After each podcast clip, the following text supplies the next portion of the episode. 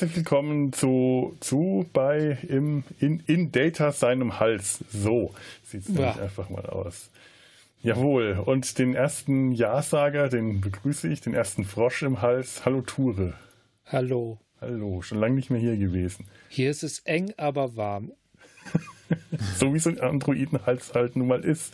Ja. Der zweite Frosch ist auch schon sehr lange nicht mehr im Hals gewesen, einmal bislang. Und äh, das ist, wie er uns im Vorfeld gesagt hat, die berüchtigte Rülps- und Furz-Folge gewesen. Hallo Christoph! Hallo! Ja, ich wollte jetzt auf Kommando rülpsen, aber äh, das hebe ich mir auf. Das, das, das, muss man, es, es, es wäre zwar eine beneidenswerte Fähigkeit, wenn du das hinbekommen hättest, aber man muss nicht alles können. Nein. Aber wir werden das versuchen im Laufe des Podcasts. Erinnert uns bitte daran. Liebe Höris. mein Gott, das, das war jetzt richtig schlecht, oder? Ja. Das war Goodie. schon fast gut, ja. Ich bin, ich bin warm. Du bist, bist warm gelaufen. Ja, worum geht's heute? Heute geht's um verlorene und wiedergefundene Schätze. Schätze aus der Kindheit.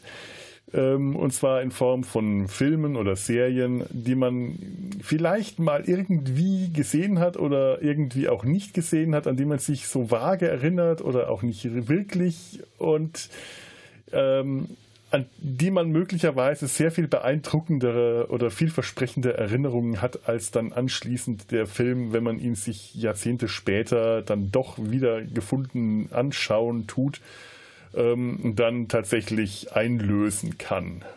So, das ist das, was wir uns heute mal so ungefähr vorgenommen haben. Den Anlass dazu ähm, hat ein ganz bestimmter Film gemacht, auf den mich Christoph vor ein paar Jahren mal auf einer Geburtstagsfeier aufmerksam gemacht hat. Äh, und ähm, den Film haben wir uns jetzt auch alle angeschaut und dann beschlossen, dass wir das Thema etwas ausweiten, damit wir jetzt nicht zwei Stunden lang über, über Moontrap reden müssen. Aber Christoph, erzähl doch mal, wie es eigentlich, ähm, erzähl doch mal diese Geschichte, die, die Moontrap-Geschichte, wie das bei dir war damals. Mm. Wenn du dich noch daran erinnern kannst. Ja, also ich habe dir jetzt ja schon ein paar Mal erzählt, auf der Suche nach, äh, was habe ich da gesehen. Äh, also es lief folgendermaßen. Ähm, wir sind im Jahr 1900, weiß ich nicht, ich habe es eben versucht nachzuforschen. Äh, ähm, ich denke mal, das ist so, könnte jetzt schon knapp 30 Jahre her sein. Ich bin im äh, Wohnzimmer bei meinen Eltern. Es ist ja so Mittagszeit und ich habe den Fernseher an und da läuft ein äh, Science-Fiction-Film und finde ich interessant, gucke ich mir an und der geht auch ziemlich ähm, ja interessant los. Also es wird ein außerirdisches äh, äh Wrack in Erdnähe gefunden und eine Expedition fliegt dahin, untersucht das Wrack ähm, und findet dort ein Ei, äh, so in Footballgröße, bringt das zurück auf die Erde, untersucht es und ähm, dann kommt es dazu, dass aus diesem Ei irgendwie so ein Killerroboter wird und der erwischt einen Menschen, es spritzt Blut äh, und in dem Moment kommt mein Vater ins Wohnzimmer und sagt, das machen wir jetzt mal aus. Und dann äh, ja, viele Jahre später äh, habe ich diesen Film immer noch im Kopf und immer wieder auf Partys, wenn jemand, wenn das Thema äh, ja Filme kommt oder halt so ähm, vor allem Science-Fiction-Filme, dann ich, oh, ich erinnere mich an einen Film, das ist ein Science-Fiction-Film, kannst du mir sagen, was das für ein Film ist? Und dann erkläre ich diesen Film und manchmal ähm, kritzel ich sogar halt so die Bilder so ein bisschen auf zur Unterstützung. Ich habe euch vorhin das auch geschickt. Mhm. Äh, ein Beispiel davon. Ich werde das bei ähm, uns im, äh, auf den Blog stellen. Es ist ein sehr, sehr schönes kleines Storyboard. ja, und äh, genau, dann erzähle ich das äh, immer und dann heißt es immer, ja, Christoph, keine Ahnung, keine Ahnung, was das für ein Film ist. Und irgendwann bin ich an den Super-Nerd geraten, der konnte mir dann sagen, das ist Moontrap. War ich und das? Nee. Nein. Nee. Das war, ähm, ich glaube, ich habe dich ja das aber auch schon mal gefragt. Und ähm, auf, der, ähm, auf der Skizze, da ist auch so eine, ähm, so eine äh, Webadresse notiert, monstrula.de. Ah ja. Und ich meine, dass das ähm, beim Comic-Stammtisch gewesen ist. Dass das, ähm, dass diese Seite da entstanden ist. Da würde da mich das nicht wundern. Da dürften Ja. genügend Nerds gewesen sein, die sowas wissen. Aber die konnten mir tatsächlich nicht helfen. Und äh, naja, irgendwann, wo ich da nicht mehr mit gerechnet habe, konnte mir einer sagen, das ist Moontrap. Äh, ich habe dann den Film ähm, im Internet gesucht und gefunden und mir angeguckt und dann hinterher gedacht, ja, toll. Was war das denn für ein Schrott? Die ganze Kindheit ist jetzt ruiniert.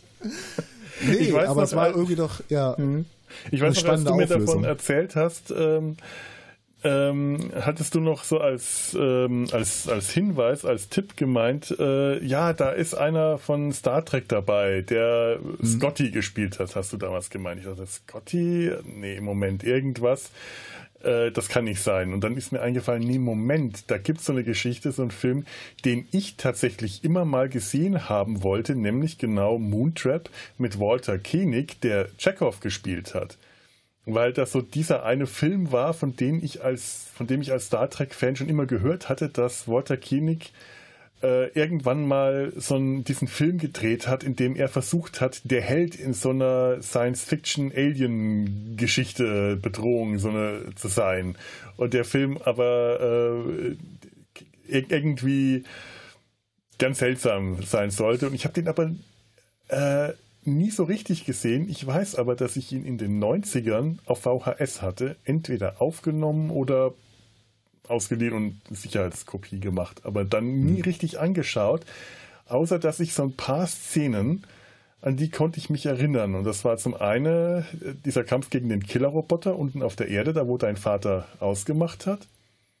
Dann hatte ich so eine ganz strange Alien-Bar in Erinnerung. Das Ja. war jetzt so meine Vermutung, dass dein Vater vielleicht da ausgemacht hat, weil das das erste Mal ist, dass man in dem Film nackte Brüste sieht.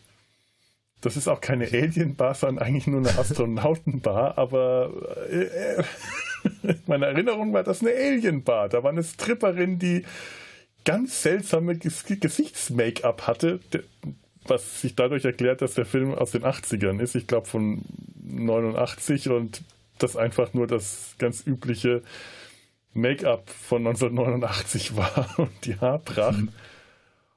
Und dann kann ich mich noch an ganz furchtbar billig aussehende Playmobil-Mondlandschaften erinnern. Und das war das, was ich noch wusste von dem Film.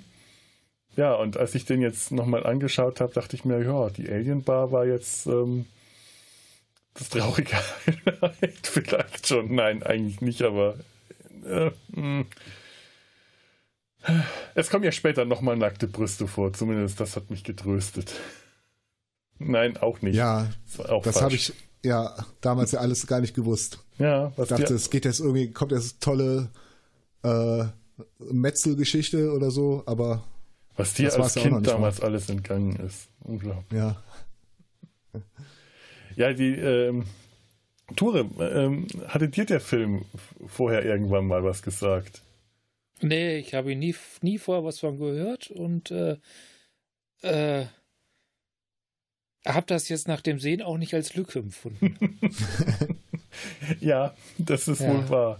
Also wir haben tatsächlich noch so ein paar andere Filme, zumindest ich habe mir noch ein paar andere Filme, ähm, an die ich mich erinnert habe und habe die vorher mal bei uns in den Chat reingeschrieben. Und da werde ich vielleicht auch noch später das ein oder andere Wort zu verlieren. Und im Großen und Ganzen sind das alles so Filme, wenn man sie nicht gesehen hat, ist das keine, kein Verlust, keine Lücke. Aber jetzt sind wir nun mal hier, ne? Dann reden wir mal drüber. Ähm, ja, ich, ich ähm, Christoph, willst du äh, die, die, die Story noch kurz zu Ende erzählen? Sonst mache ich das. Oder willst du?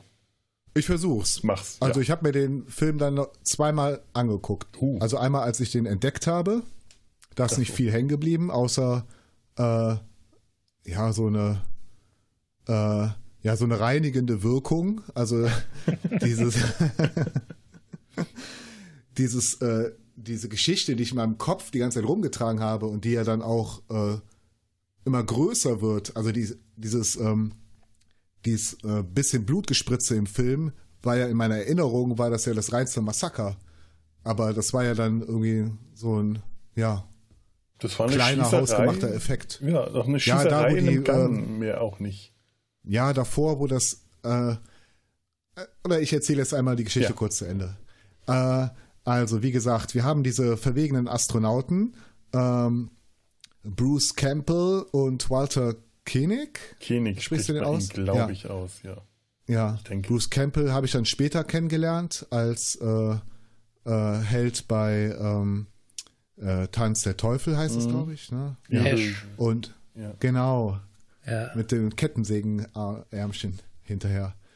Und ähm, ähm, genau, also die ähm, untersuchen dieses Wrack, finden da äh, halt auch nur tote Astronauten und dieses Ei, bringen das Ei zurück und das Ei stellt sich heraus als so ein, äh, da kommen dann so äh, kleine Roboterärmchen draus und die bauen, äh, die packen sich äh, die wissenschaftliche Ausrüstung und dann entsteht äh, daraus irgendwie so ein äh, Riesenroboter, der dann halt Und, ähm, und die Leichenteile, weil sie ja auch noch eine Leiche bergen. Äh, in, Stimmt. Bemerkenswerterweise eine menschliche Leiche, 12.000 Jahre tot. Und aus diesen ähm, Technik plus Leichenteilen entsteht dann dieser Zombie-Killer-Roboter. Ja. Ja. Und der Wichtig. wird dann halt, genau. ist tatsächlich wichtig. Ja. Also auch, äh, Ja, ja, Ja, ja, später- ja, ja tatsächlich. Ist mir ja. heute aufgefallen, dass das wichtig ist, weil ich vorhin den Film noch mal so halb gesehen habe. Ach so, dachte ich dann irgendwann. Schau an. ja. ich fand das halt auch optisch äh, ganz interessant, weil ich habe ähm, ähm, ich habe halt ähm, in meiner Kindheit und Jugend halt auch so viele so Horrorbilder gezeichnet, Mhm. die zum Beispiel auf Jesus-Darstellungen basierten, die ich unglaublich furchtbar also äh, fand und halt später Computerspiele, die äh, halt äh, entsprechende Horroroptiken hatten, die denen äh, auch ähnlich, also äh, ähnlich waren, diesen, diesen äh, Robotern. Also Hm. ich weiß nicht, ob jemand Quake 2 von euch äh, kennt. Spiele ich gerade. Gestern installiert. Zu laufen gebracht. Ja, da kennst du ja diesen großen, Ja. der auch so ein Menschengesicht hat, so aufgezogen, ne? Ja. Äh, ja, so sowas habe ich äh, früher gezeichnet, als das halt äh, bei mir Thema war. Also als ich diese ähm, äh, dieses Spiel dann halt auch spielen konnte und ich habe dann äh, gemerkt, das sind so ähnliche Monster dann wie bei Moontrap, nur weniger cool halt. ja. Ähm, jetzt schon dreimal abgeschwiffen. Die Geschichte geht so weiter. Äh, okay, wir haben jetzt eine Bedrohung. Äh, die kommt hier irgendwie von einer Basis vom Mond. Also fliegen wir dahin mit einer kleinen Expedition. Und äh, das sind wieder nur die beiden Leute. Nee, ich glaube, der dritte noch oben in der Kapsel. Der wird aber getötet. Und dann sind die unten gefangen, auf der, äh, können nicht mehr zurück. Äh, also gehen die, äh, ja, suchen die Schutz, finden dabei irgendwie äh, eine eingefrorene Frau.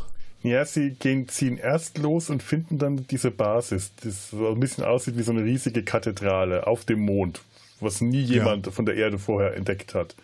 Wie auch. Ja. Und äh, erst als sie dann und äh, das ist alles noch bevor ihre äh, Landefähre gestohlen wird und bevor der dritte Mann, der in der Umlaufbahn übrig bleibt, weil sie halt mit so einer alten ähm, 60er Jahre Ausrüstung dahin fliegen, bevor der aus der äh, Umlaufbahn geschossen wird, kommen sie in die diese Kathedrale, in diese Basis und finden dann da in so einer Art Grabkammer ähm, diese Frau.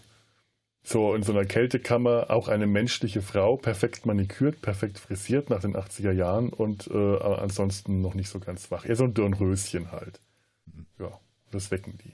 Genau. Und äh, jetzt wird es bei mir auch ein bisschen schwammig. Äh, irgendwie. Äh, Ich kann übernehmen, weil das habe ich gerade noch Ja. äh, relativ frisch.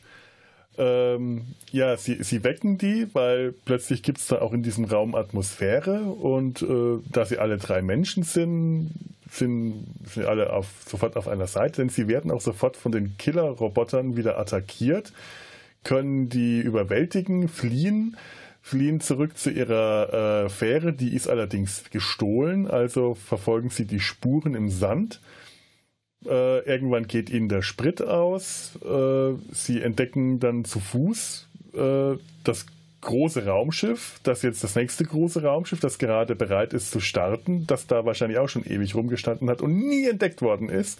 Und währenddessen wird dann der dritte Mann oben in der, äh, in der, äh, in der Umlaufbahn aus der Umlaufbahn geschossen und stirbt und äh, kurz darauf stirbt dann auch, wer, wie heißt der Ray? Das ist Bruce Campbell, indem er von einem Killerroboter überwältigt und getötet wird. Dann überwältigen sie den Killerroboter und Jason, also Walter Koenig und wie immer sie hieß, Myra, Mila, Dornröschen haben in so einer Art Mond-Iglu größte Sex. Das ist so ganz trauriger Mitleidssex. Das ist auch der einzige, das ich, ganz ehrlich, John, äh, Walter Campbell, äh, Walter Koenig. Wenn es Campbell gewesen wäre, hätte das irgendwie überzeugender gewirkt. Aber Walter Koenig wirkt so bemitleidenswert, so alt und runzlig und faltig mit diesem offensichtlichen Toupet, das er da auf dem Kopf trägt. Das ist so traurig, dass man sich auch nichts anderes als Mitleidssex vorstellen kann. Es ist so erbärmlich. Ja, und das ist so offensichtlich, dass der Toupet trägt in dem Film. Es ist viel deutlicher als in allen Star Trek-Filmen, obwohl es da auch schon sehr offensichtlich war. Man redet immer über das Toupet von Shatner. Warum redet man nie über das Toupet von Walter Koenig? Weil das bei Habt ihm irgendwie zur, zur äh, Marke gehört. Ja, der hat ja schon mit Toupet ja. angefangen. Dem haben genau. sie ja schon in den 60er Jahren so ein Beatles-Perücke äh, äh aufgesetzt. Habt ihr mal Picard mit Toupet gesehen? Einmal, es gibt ja. Fotos, ja. Ja, finde ich toll. Ja, total schräg. dass sie das auch nur versucht haben. Nie froh, dass sie es gelassen haben. Ja, es war ja sein Toupet. Also eigentlich hat er es ja versucht, soweit ich weiß. Echt? Der hat es selber ja. Toupet? Ja, die haben den erst gut gefunden, als er es ohne Toupet nochmal vorgesprochen hat. Das Vorher fanden die den nicht gut. Ja. Komisch, das kann ich mir wiederum gar nicht vorstellen, dass der selber Toupet getragen hat. Aber ja, warum nicht? Ja, so wahrscheinlich auf der Bühne bei Theaterspielen und so. Ja, das kann ich, das ja. kann ich mir schon. Klar, ja. Ich stelle ja, ja vor, er hat dann irgendwie so ein Shakespeare-Toupet dabei gehabt, so eine Perücke, so eine lange. Ein Shakespeare. Mein Toupet ist aus echtem Shakespeare. Auf jeden Fall werden dann ja. die beiden überwältigt, denn die bösen Alien-Roboter haben sich der Leiche von Bruce Campbell bemächtigt und ihn zu einem zombifizierten Killer-Roboter umgebaut, der nach wenigen Sekunden allerdings auch schon wieder einfach über den Haufen geschossen wird. kurz und schmerzvoll und dann sind die beiden anderen im, im Raumschiff, ins Raumschiff verfrachtet, werden ein bisschen gefoltert, ein bisschen Sadomaso werden dann, können den Killerrobotern entkommen, fliehen durchs Raumschiff. Währenddessen startet von der Erde ein zweites Mondshuttle aus, das Raketen auf das Raumschiff schießen soll, das jetzt schon im Weltall ist und das klappt alles nicht. Am Schluss kann Jason die die, die Raumfähre, mit der sie gelandet sind, die äh, als letztes Ersatzteil irgendwie ins Schiff gebracht wurde, damit das Schiff starten kann, kann er da die Bombe oder irgendwas da an Bord ist zünden. Sie entkommen in letzter Sekunde äh, ins All, das Schiff explodiert, sie werden dann wahrscheinlich von dem Shuttle aufgefischt, das sieht man nicht, aber am Schluss sieht man dann, wie die beiden ja, äh, ein glückliches, trauriges Ehepaar in der schicken Astronautenwohnung von Jason sind, wahrscheinlich auch ganz viel traurigen Tröstesex haben, weil sie jetzt auch ihrer ihrem verlorenen Volk hinterher trauert oder so, ist ja 12.000 Jahre schon tot. Alle ihre Leute. Man sieht ja auf dem, ähm, auf dem Mond auch überall die Skelette dieser Leute liegen. Das sind ja alles menschliche Skelette. Und der Sohn von Jason hat damit, kann sagen, meine Stiefmutter ist ein Alien und 12.000 hm. Jahre alt. Und wenn sie nicht gestorben sind, dann leben sie noch heute und am Schluss taucht auf irgendeinem Schrottplatz dann doch noch irgendwo ein kleiner Killerroboter auf und gibt's, Fortsetzung gibt's, folgt. Gibt es nicht sogar einen Film, der so heißt, meine Stiefmutter ist ein Alien? Ja, das war ja. das, was ich, äh, ich glaube ah, mit, okay. mit Dan Aykroyd. Ich weiß Stimmt, nicht. Kim Basinger? War das Kim, Kim Basinger? Ich weiß es nicht. Ah, den Film kenne ich aber. Das war auch so meine. Ja, ja, so die Sozialisierungszeit. Ja. Die 80er Jahre. Ich, ich, ich, ich grusel mich immer ein bisschen, wenn ich Filme aus den 80er Jahren sehe. Ich kann mir Filme aus den 70ern und 60ern und alles davor ganz toll anschauen, weil ich es nicht selber richtig miterlebt habe. Also die 70er nur so äh, aus, aus Kindersicht, dass ich sie nicht wirklich erlebt habe, aber die 80er und die 90er, wenn ich mir Filme aus der Zeit anschaue, und dieser Film spielt ja in den 80ern, das, das finde ich immer gruselig. Das ist irgendwie uh, eine Zeit, an die ich mich zu gut erinnern kann.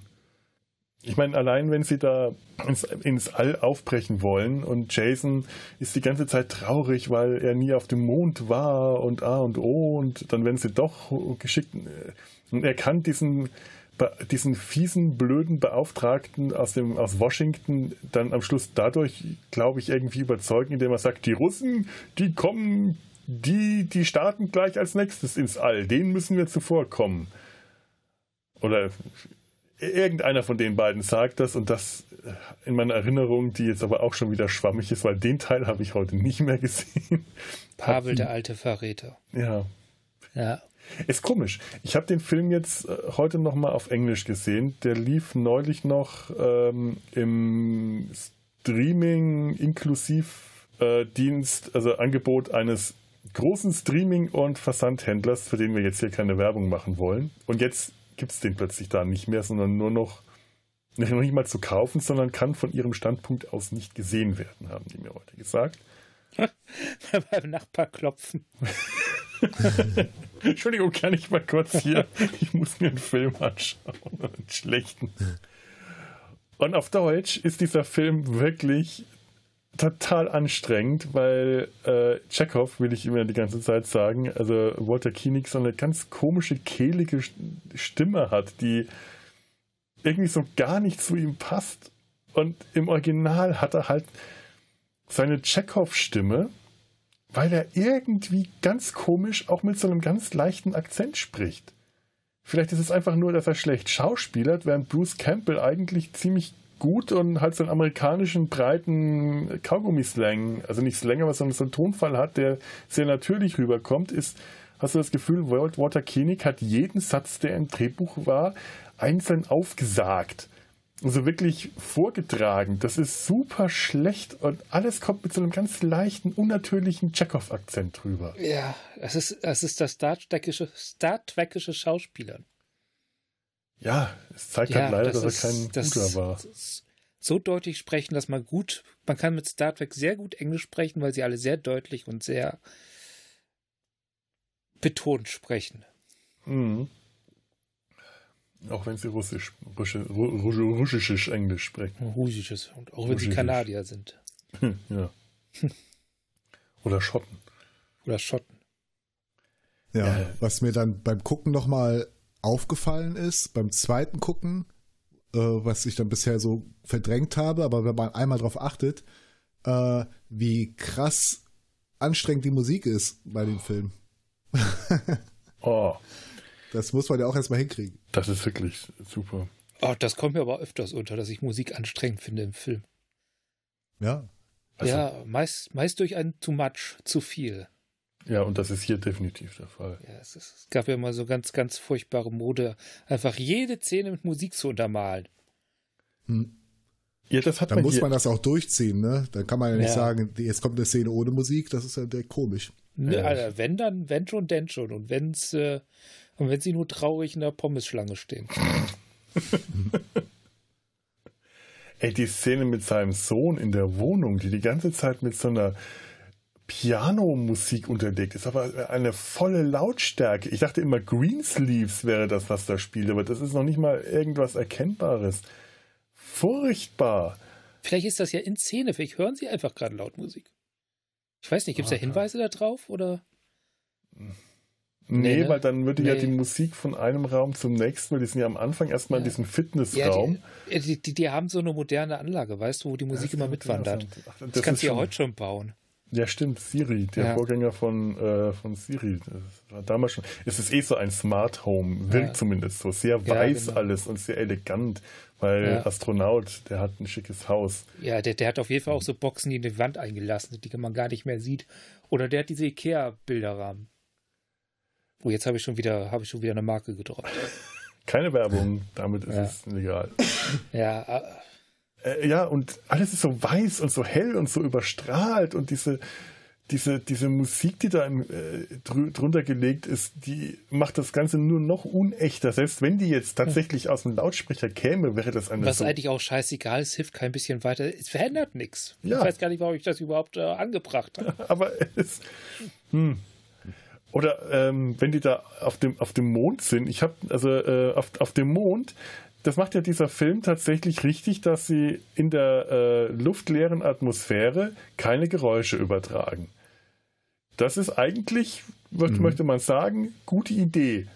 Ganz blöd ist aber, wenn man dann feststellt, jetzt ist der Film still, dann legen wir wieder Musik drunter. In rauen Mengen, zum Beispiel diese. Oh. Alter, Entschuldigung.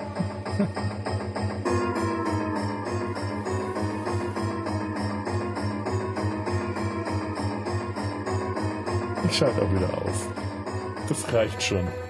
also, also für mich, für, für sich genommen möchte ich die Musik ja gerade mit so Raumschiff Orion die Partyszenen verknüpfen. Übrigens von Joseph Ja. Loduca, nur um das Zitat äh, recht auch zu erfüllen. Ja, aber so in etwa kommt mir das auch so vor. Und das machen die Ja. halt den, den Ja. ganzen Film über, diese furchtbare Musik. Das sind die auf diesem, auf dem Mond. Das wirkt auch alles nicht durch. Es wirkt auch einfach nur so furchtbar künstlich, weil der Mond auch so künstlich wirkt. Wie, wie so eine äh, Pappmaché-Landschaft. So, so eine Gipslandschaft. Schrecklich. Und jedes Mal, wenn sie irgendwas machen, wird dann Musik drunter gelegt. Wenn sie schießen, hört man die Schüsse nicht, aber man hört das Schlagzeug an der Stelle, weil irgendwas gefehlt hat. Es ist einfach schlecht.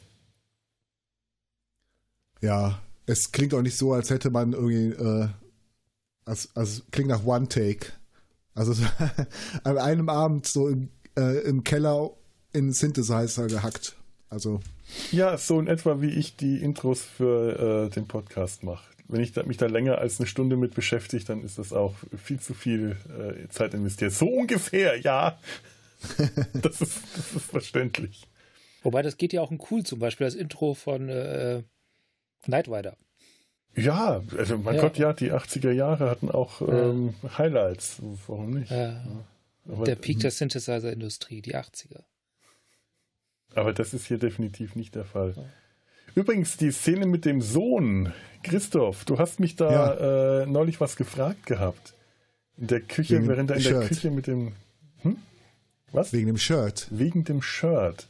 Wegen des Shirts. Wegen des Shirtes, ja. Sag doch mal, wiederhol doch mal die Frage, dass wir es äh, nicht, weil, weil Ture weiß davon gar nichts. Das war gestern beim Ähm, Einrichten des Mikros. Ja, ich habe, ähm, da ich ja kein äh, Kunde des großen Versandhandel-Konglomerats bin, äh, also ich habe das irgendwo runtergeladen, mal den Film, und das war halt in der schlechten Auflösung. Und äh, da konnte man nicht sehen, was der jetzt, also Details konnte man nicht erkennen. Und der hat halt da so ein T-Shirt an. Normalerweise ist die Kleidung da immer total nichtssagend. Da ist mal so hier so eine Uniform und sowas. Aber da schien irgendwie ein interessantes Motiv drauf zu sein. Und äh, mit den wenigen Pixeln, äh, mit denen ich arbeiten musste, hat mein Gehirn daraus irgendwie so ein, so ein Enten-Enterprise-Bild gemacht. Irgendwas so in Richtung Enterprise, aber auf witzig. Ja. Äh, aber das war aber jetzt einfach mein Gehirn. Ich hatte halt äh, kein klares Bild. Und äh, da habe ich den, äh, den äh, Felix gefragt, ob er das mal HD-mäßig äh, überprüfen kann, was da genau auf dem Also Shirt ist. HD konnte ich auch nicht mehr, weil ja heute äh, äh, mein, mein Standort den Film nicht mehr sehen durfte. Aber dann habe ich Mhm. auch noch mal bei YouTube geschaut und äh, die Auflösung war jetzt nicht so brillant, aber ich habe trotzdem erkennen können, was auf diesem Habt ihr T-Shirt das- drauf Gab's, ist. gab's das nicht auch bei Vimeo in HD? Vimeo und YouTube, ja. Also Ja. wir können das auch gerne mal verlinken, ohne dass wir Verantwortung dafür übernehmen oder ihr, ihr, ihr findet das einfach selber. Macht, schaut doch, sucht selber, wenn ihr das unbedingt sehen wollt, liebe Höris.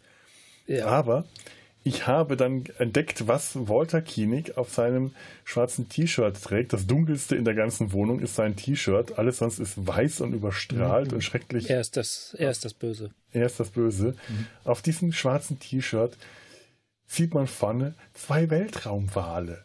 Zwei Buckelwale, oh. die im Weltraum vor der Erde schweben. Von wann ist der Film? Der ist äh, 1989 und damit drei Jahre nach Star Trek 4, okay. wo sie die Buckelwale aus dem 20. Jahrhundert in die Zukunft holen. Ausgerechnet Buckelwale. Das fand ich sehr cool, Buckelwale. Also, also ich sehe das dann als, äh, wie, wie heißt das, Referenz? Als, äh, ja. Äh, eine, eine, eine, kleine Hommage ja. an, an, ja. an, an, Star Trek. Weil, ich glaube, Hommage ist das Schönste. Ja, Hommage ist ein schönes Wort. Ja. ja. Da hat er ja immerhin seinen großen Hommage. Auftritt gehabt als russischer, äh, vermeintlicher russischer Spion. Atomgetriebene Kriegsschiffe. Ich suche das, das atomgetriebene so Kriegsschiffe.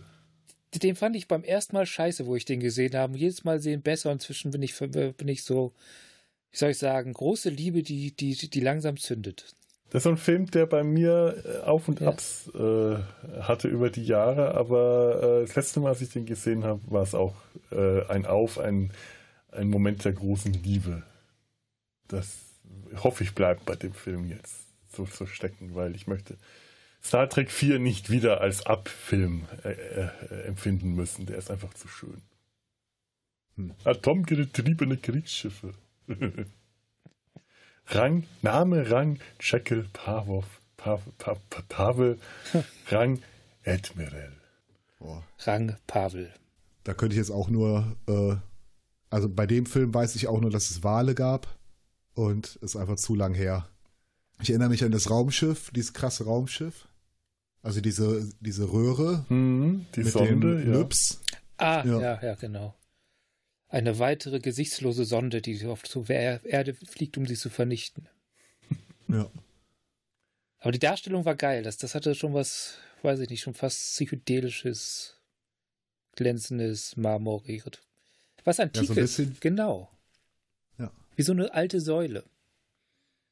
Ja. Also zeitlos ja. wie der Monolith äh, ja, bei genau. Dingens. Ja. ja. 2001. Genau. Da, da fällt das schon ein bisschen raus. Nur wettergegerbter. Während der Monolith ja. vollkommen glatt war, an dem nichts hängen geblieben ist, hat die Sonde, ähm, ja, die ist schon oxidiert im Weltall. Ja, der, der, Monolith war ja auch, der war ja auch Millionen Jahre vergraben, gepempert, gut versorgt, während die Sonde sich durch die, durchs Universum quälen musste. Stimmt. Da darfst du schon ein bisschen gegerbter aussehen. Mhm. Was es wohl war ich mag auch die Sonde tatsächlich auf eine gewisse Weise lieber, weil der Monolith zwar was sehr ikonisches ist, aber ich mag genau diese raue Oberfläche, die äh, gefällt mir jetzt gerade im Moment. Es, ist, es ändert sich wahrscheinlich, wenn ich mal wieder 2001 sehe. Stündlich. Stündlich wird sich das minütlich äh, ändern, weil ich das Wettergegerbte irgendwie, irgendwie schön finde. Es ist auch dieses, es ist blau, oder? Ja, ich glaube, es ist blau. Bei, bei 2001 hast du auch öfters die Chance, deine Meinung zu ändern, weil du den Monolith öfters siehst.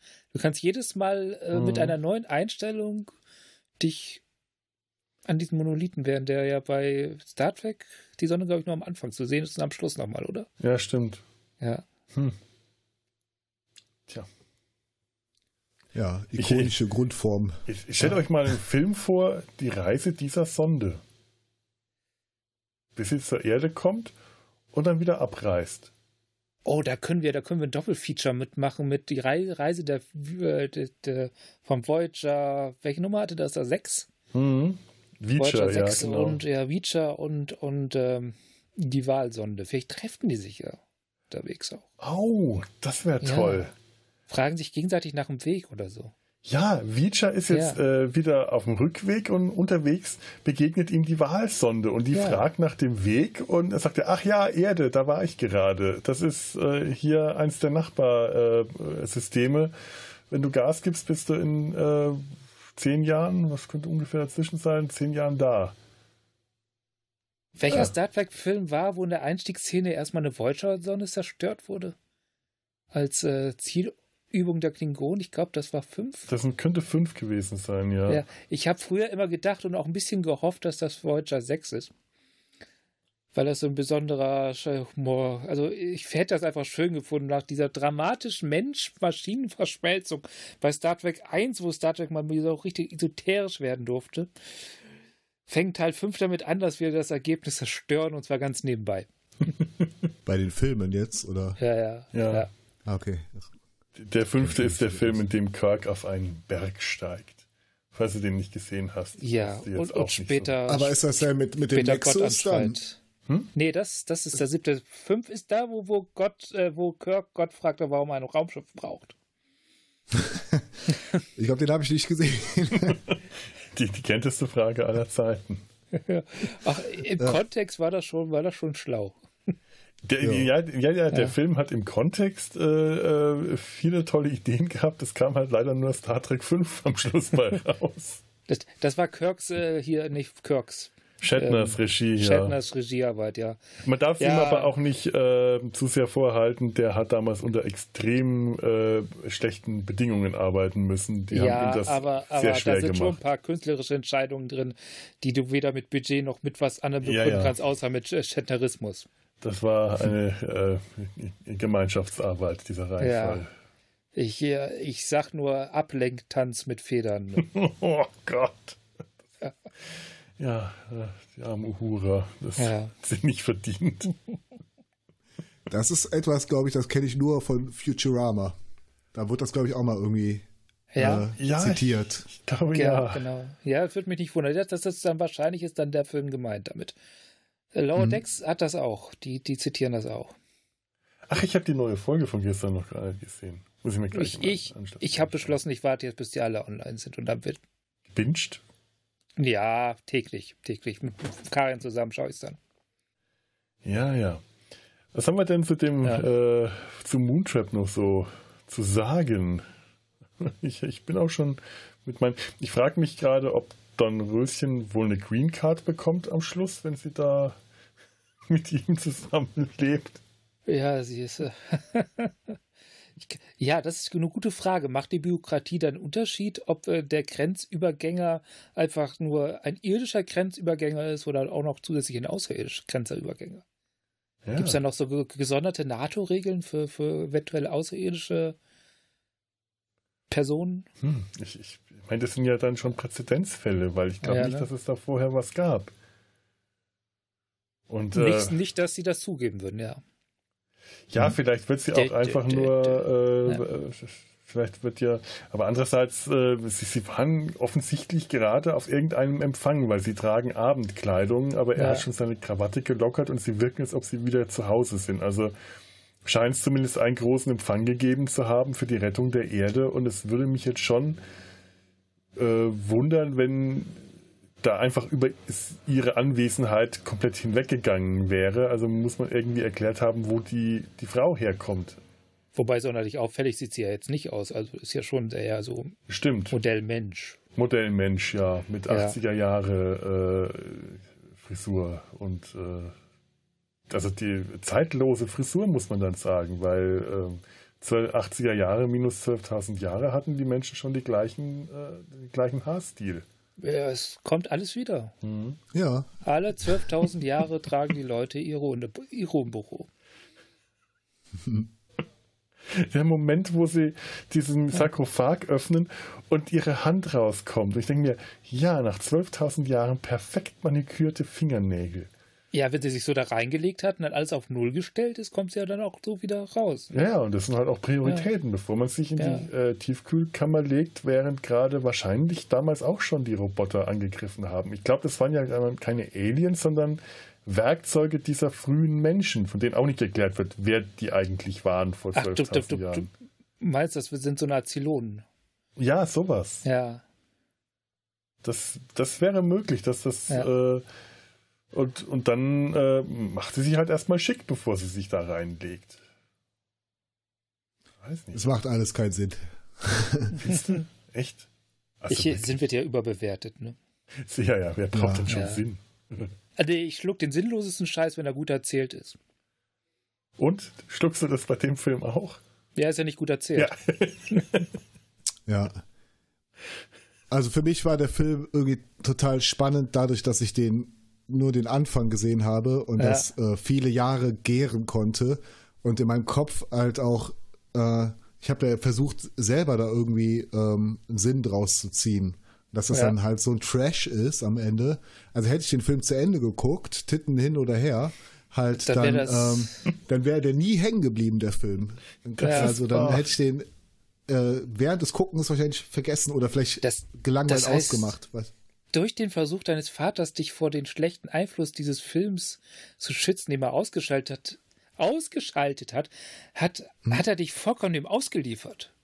Über Jahre. Ja, und deswegen, ja. ja und deswegen ja. soll man auch tatsächlich ähm, sowas nicht machen. Also, ja. äh, ich bin jetzt nicht böse deswegen, aber halt so, ähm, weil Gehirne einfach so funktionieren, also vor allem Kindergehirne, dass sie dann äh, das sich selber zu Ende ausmalen und äh, in der Regel halt gruseliger, als es tatsächlich, also es gibt da nicht die Auflösung. Ich, ich habe äh, mich so wegen alles Film ist gut. Besorgt, ich nicht gucken durfte. Sobald es ging.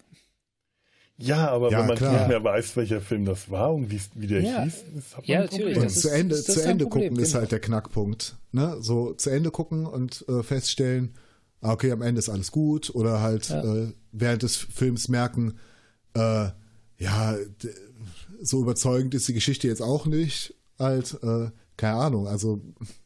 Ja, die Auflösung ja, braucht es, ne? Also die, ja. die, die, die, die Erlösung quasi schon fast. Genau. Ja, ja, ja, das stimmt. Das ist, wenn das nicht stattfindet, das ist, das ist ganz, das ist ganz furchtbar kann das sein. Ich hatte das mal jo. mit einer Hörspielreihe und da finde ich es bis heute schade, dass ich den vierten Teil äh, äh mir irgendwann besorgt habe. Das habe ich vielleicht schon mal erzählt, die große Reise, die Hörspielreihe Die große Reise und wir hatten die Kassette, den dritten Teil aus Gründen, Rote Elefanten aus dem Jupiter weil mein hm. Opa halt uns diese Kassette geschenkt hat und nicht auf solche Ideen kam, wie da steht eine 3 drauf, die 3 hat irgendwas zu bedeuten. Also hat er uns den dritten Teil geschenkt und den haben wir im Urlaub rauf und runter gehört. Und also dieses Hörspiel ist unsagbar bescheuert und bekloppt. Ich könnte es heute noch auswendig aufsagen, also nicht nur mitsprechen. Wir haben das so oft gehört, wenn ich mich konzentriere, könnte ich mich jetzt eine halbe Stunde hier hinstellen und dieses Hörspiel Wort für Wort aufsagen. Diesen dritten Teil ich, inklusive der Musik, äh, der, der Titelmusik von Rolf Zukowski, die ich euch jetzt erspare, hm. weil ich sie nicht im Soundboard habe. Dankeschön. Und dann hättet ihr ein Ohrform. Das wäre, dann hättet ihr ein Problem. Und da wird in diesem dritten Teil immer wieder erwähnt, was so in den ersten zwei Teilen passiert ist. Also die starten im dritten Teil startet das Raumschiff vom Mond auf zur großen Reise zum Alpha Centauri. Und es wird, da ist eine Familie an Bord und äh, Astronauten und Kollegen und es wird immer wieder erzählt, was so in den ersten beiden Teilen passiert ist, wie sie auf der Erde zum Mondlift gefahren worden sind, wie dann die kleine Schwester von Aliens entführt wurde, wie sie im zweiten Teil äh, im Mondlift, äh, wie es da Probleme gab und, und so weiter. Und man äh, malt sich das dann so fantastisch aus, weiß aber schon zumindest, was so passiert ist. Aber trotzdem hat, haben diese fehlenden Teile in meiner Fantasie einen äh, ganz, ganz absurde Dinge gemacht, aber sie sind in Bahnen gelenkt geblieben, weil mir ja erzählt wurde, was passiert war. Was dann danach passiert ist.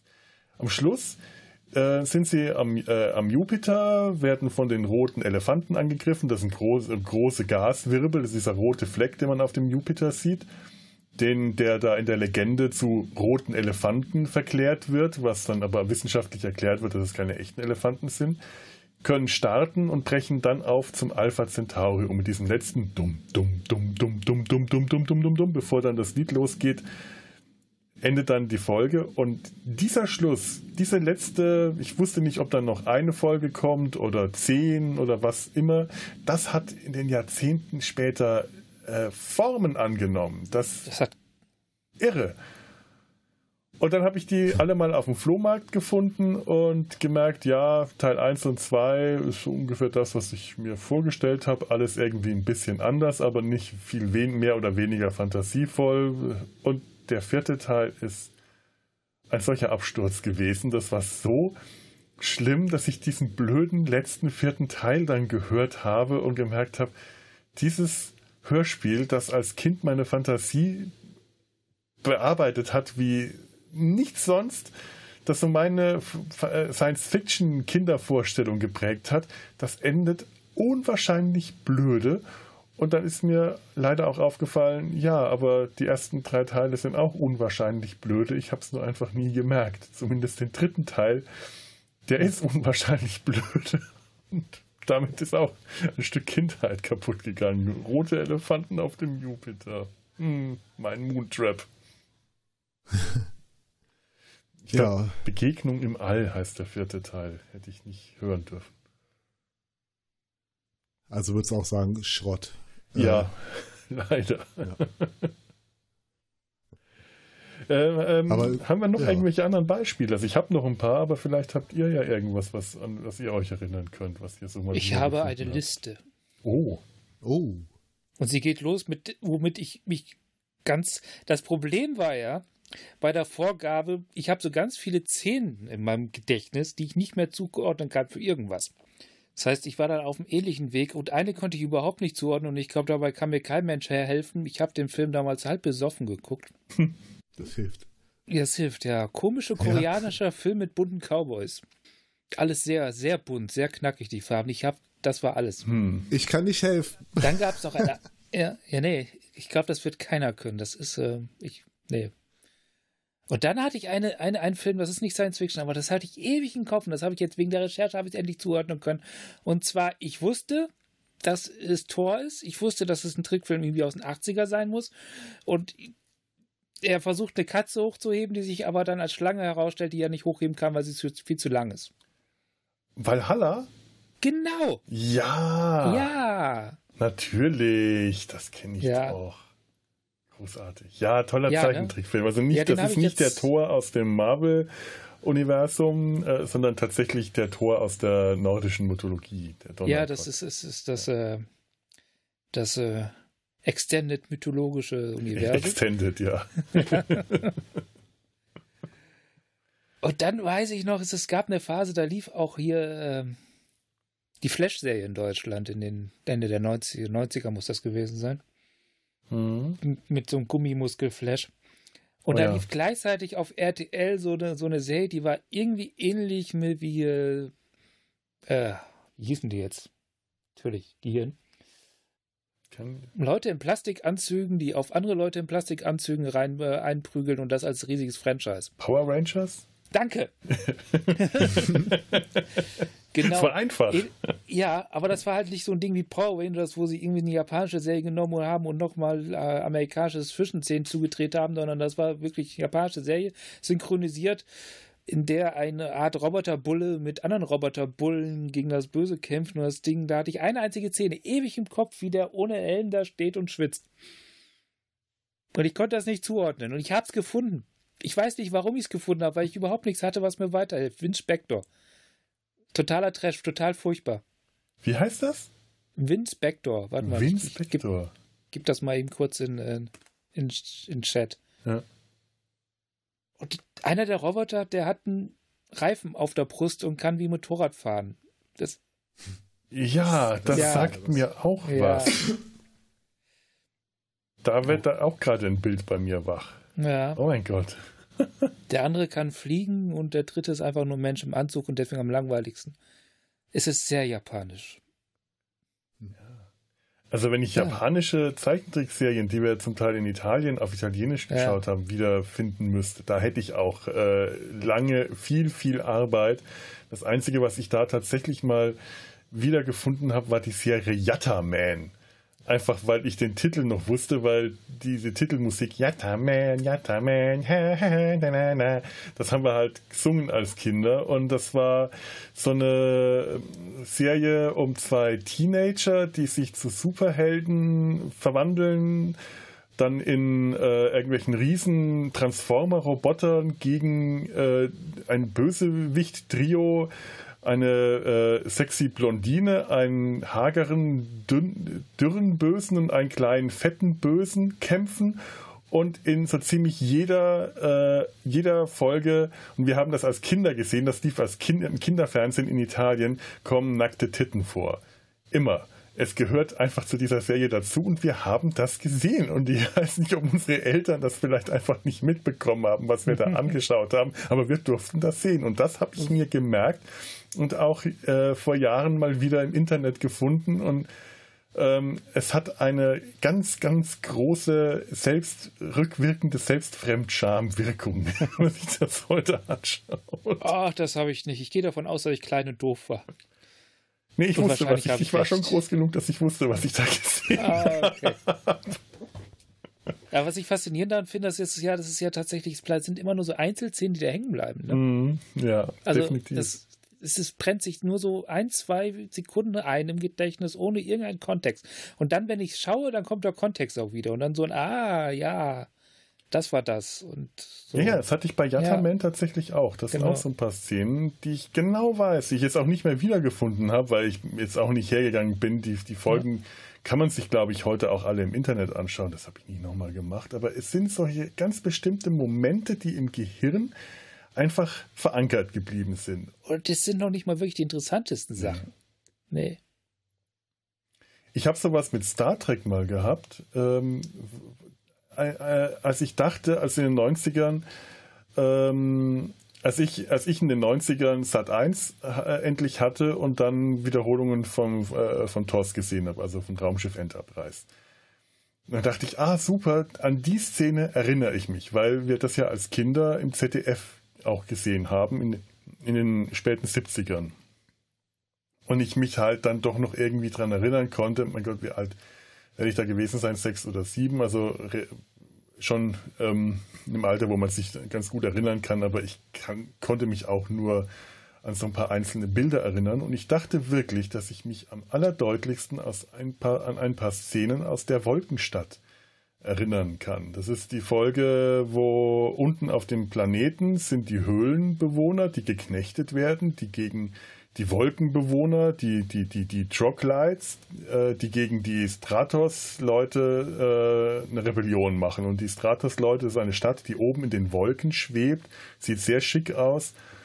Und äh, ich kann nämlich an so ein paar Szenen erinnern, wenn da einer von der Stadt nach unten gestürzt wird oder auf, auf die Kulissen in den Wolken, war ich mir so sicher, dass ich mich ganz deutlich daran erinnern konnte, bis ich irgendwann äh, mal rausgefunden habe, äh, dass das überhaupt nicht möglich war, weil die Wolkenstadt in Deutschland nämlich erst äh, 1988 auf Sat 1 ausgestrahlt wurde. Ja. Und da hatte ich kein Sat 1 und konnte es also unmöglich gesehen haben. Und es wäre auch die falsche Erinnerung gewesen, weil ich mich eben an eine Kindheit, an eine frühe Kindheitserinnerung gedacht habe, zu erinnern. Also. Trau nie deinem eigenen Gedächtnis. So ist es. Äh, es, es, hat zu viel Geschmack. Oder zu wenig. Unzuverlässig. Ja. ja. Ich habe eben noch nach einer anderen Skizze gesucht äh, von äh, Turbo-Teen, wie er bei der Verwandlung in ein Auto in der Tür stecken bleibt. also, Turbotin kennt ihr vielleicht nicht. Äh, nee. Zeichentrickserie von so einem Teenager, der sich in ein Auto verwandeln kann. Das war äh, in meiner Zeit, war das aktuell. Klingt, klingt wirklich sehr nach Manga, nach Anime. Ja, ich würde es noch nicht mal da einordnen. Ja? Das ist eher amerikanisch. Ah, okay. Also ich hätte das jetzt. American. Ich hätte ja. das tatsächlich äh, für eine ganz typische japanische Transformer-Geschichte gehalten. Ja, garantiert beeinflusst. Ja. Aber ich habe die Zeichnung nicht gefunden. Zu eurer Beruhigung. Beruhigung. Oh. Aber ich war erstaunt, wie schnell ich die Moontrap-Zeichnung gefunden habe. Also ich habe wusste, in welchem Buch die ist und auf welcher Seite ungefähr die ist. Obwohl weißt du auch halt noch auf welcher? Ach ja, genau, äh, äh, am, am Comic-Stammtisch. Ich wollte gerade fragen, unter wie viel Alkoholeinfluss auf welcher Party? Ja. ja, also ich gehe stark davon aus, dass es beim Comic-Stammtisch entstanden ist. Aber ja. wie gesagt, so mit Händen und Füßen habe ich das schon äh, zigmal äh, erzählt. Es ist auch voll wiedererkennlich. Dieses Ei sieht wirklich aus wie ein Football. Und es ist ja auch vollkommen logisch. Ich finde ein auf einem verlassenen Raumschiff ein, eine große Kapsel, die nehme ich mal mit. Weil was kann schon mhm. Schlimmes passieren? Hm. Eben. Ja. Nur den Wissenschaftler habe ich nicht getroffen. Das war dann eine, Wissen oder eine Wissenschaftsaushilfe, Frau. Und wie gesagt, es war äh, vom, vom Splatter-Faktor äh, war es wirklich minimal. Aber halt so in der Erinnerung. Ja, ja, stimmt. Da kommt dann so eine Wissenschaftlerin in den Raum, der eigentlich leer ist und die wird dann da zerhäckselt, zersplattert. Ja. ja, oder kurz angehäckselt. Kurz angehäckselt. Haben wir noch äh, Beispiele? Sonst habe ich auch noch das ein oder andere. Ture, du hast äh, gesagt, du hast eine lange Liste. Ja, ich habe eine Liste, aber ich glaube, lang ist sie nicht. Wallace und Gromit. Ich habe wegen dem Blödsinn jetzt mit Wallace und Gromit wieder angefangen. Ah. Hm. Weil ich habe das früher immer nur im Fernsehen geguckt, wenn das lief. Das ist lang her und ich habe jetzt die ersten beiden Kurzfilme durch und ich bin gerade sehr begeistert. Ja, das kann ich verstehen. Ja. Zu Recht auch. Das ja. ist schön, wenn es dann hier auch mal Positivbeispiele gibt. Ja, aber das ist nicht die Art von Beispiel, wo ich mir nicht, also ich wusste es ja genau, was es ist. Mhm. Das wurde einfach lang nicht mehr gesehen. Ich habe auch die, tatsächlich ja. bei Wallace und Gromit, äh, da habe ich was sehr ähnliches, auch ein eigentlich Positivbeispiel, nämlich auch ein Puppentrickfilm. Ähm, und zwar die, die fliegende Windmühle. Das ist ein DEFA-Puppentrickfilm, also ein DDR, äh, also eine DDR-Produktion. Der Titel kommt mir erstmal sehr bekannt vor. Mhm, aus den, äh, aus den frühen 80ern, 1981. Und äh, das ist so ein ganz drolliger, bunter Puppentrickfilm. Also das, äh, der Gegenbeweis für äh, die Behauptung, dass sie in der DDR damals keine Farbe hatten. Dieser Puppentrickfilm ist unglaublich bunt und wahnsinnig schön animiert und super schön. Und ich wusste auch noch, wie der hieß. Ganz lange die fliegende Windmühle, das war bei mir im Kopf geblieben. Ich habe den als Kind gesehen, 81. Ich weiß nicht, wann er bei uns im Fernsehen lief, im Westfernsehen. Das kann ja nicht so viel später gewesen sein. Also war ich auch nicht mehr ganz so jung. Ich bin ja Jahrgang 73. Ähm, lass es, vielleicht war ich 10 oder so. Ähm, aber auf jeden Fall war das noch bevor wir einen Videorekorder hatten, weil aufgenommen hatten wir den nicht. Das habe ich, das heißt, ich habe den einmal gesehen, konnte mich später noch an einiges erinnern, an so Szenen im Weltall. Es geht um ein Mädchen, das schlechte Noten hat in der Schule und dann von zu Hause ausbüchst, weil sie zornig ist. Und dann kommt sie mit ihrem Hund und einem bekloppten äh, Rennpferd in eine Windmühle, wo ein, äh, wo ein Professor gerade Experimente macht und das äh, Mädchen Olli bringt die Experimente durcheinander und dadurch startet dann die Windmühle. Also das ist so ein richtiges äh, wissenschaftliches Labor wird da, also das hat tatsächlich was von Science Fiction, wenn dieses Labor da rumwerkelt. Nur ab dem Moment, wo sie im Weltall sind, hat äh, Science Fiction eigentlich, also der Science-Teil ist dann ähm, sehr naiv. Da wird zum Beispiel äh, ja Schwerelosigkeit im Weltall ja, aber äh, Vakuum nein.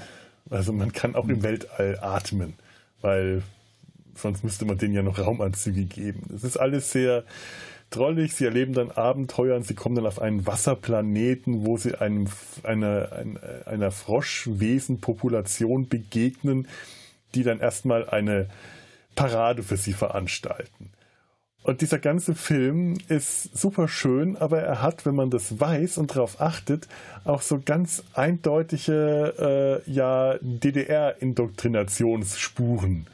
So wie halt auch die Trickfilme zu der Zeit waren, die sollten ja auch was äh, Belehrendes haben. Die sollten ja erzieherischen Wert haben für die Kinder und zwar erzieherischen Wert im Sinne, sie zu guten DDR-Staatsbürgern zu machen.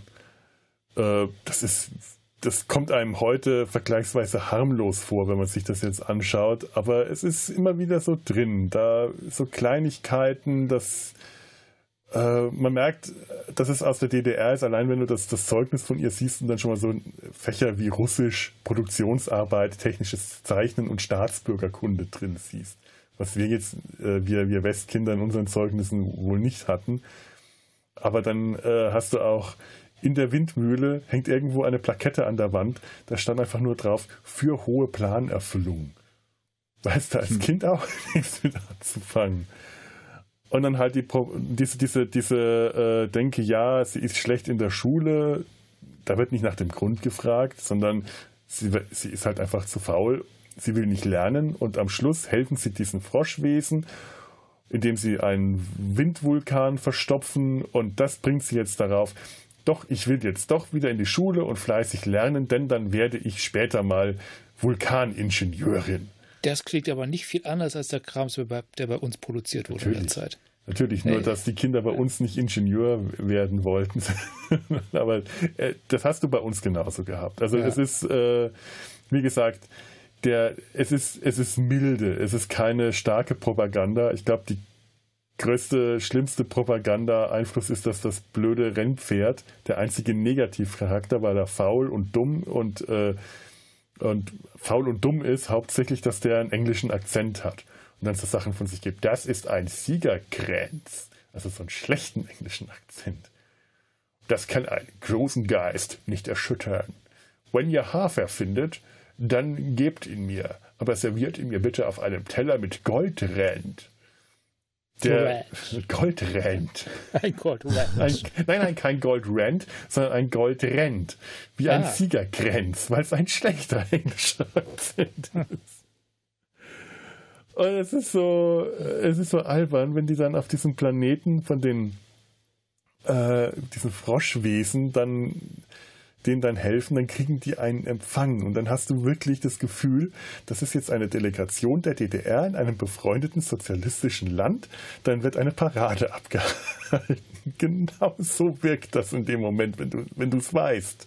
Wenn du es nicht weißt, haben die halt eine Feier. Aber die singen und dann marschieren sie vor denen hin und die sitzen auf Tribünen und schauen sich das an. Und allein diese, weil wir, äh, weil, weil, weil wir ja Musik hatten, habe ich mir heute noch die Mühe gemacht, äh, ich, das hat also ein paar Sachen rauszusuchen, dann möchte ich das auch noch vorspielen, äh, weil die Windmühle hat mir auch die schlimmsten Ohrwürmer meiner Kindheit beschert. Unter anderem dieses intelligente Lied von Arndt Bause komponiert.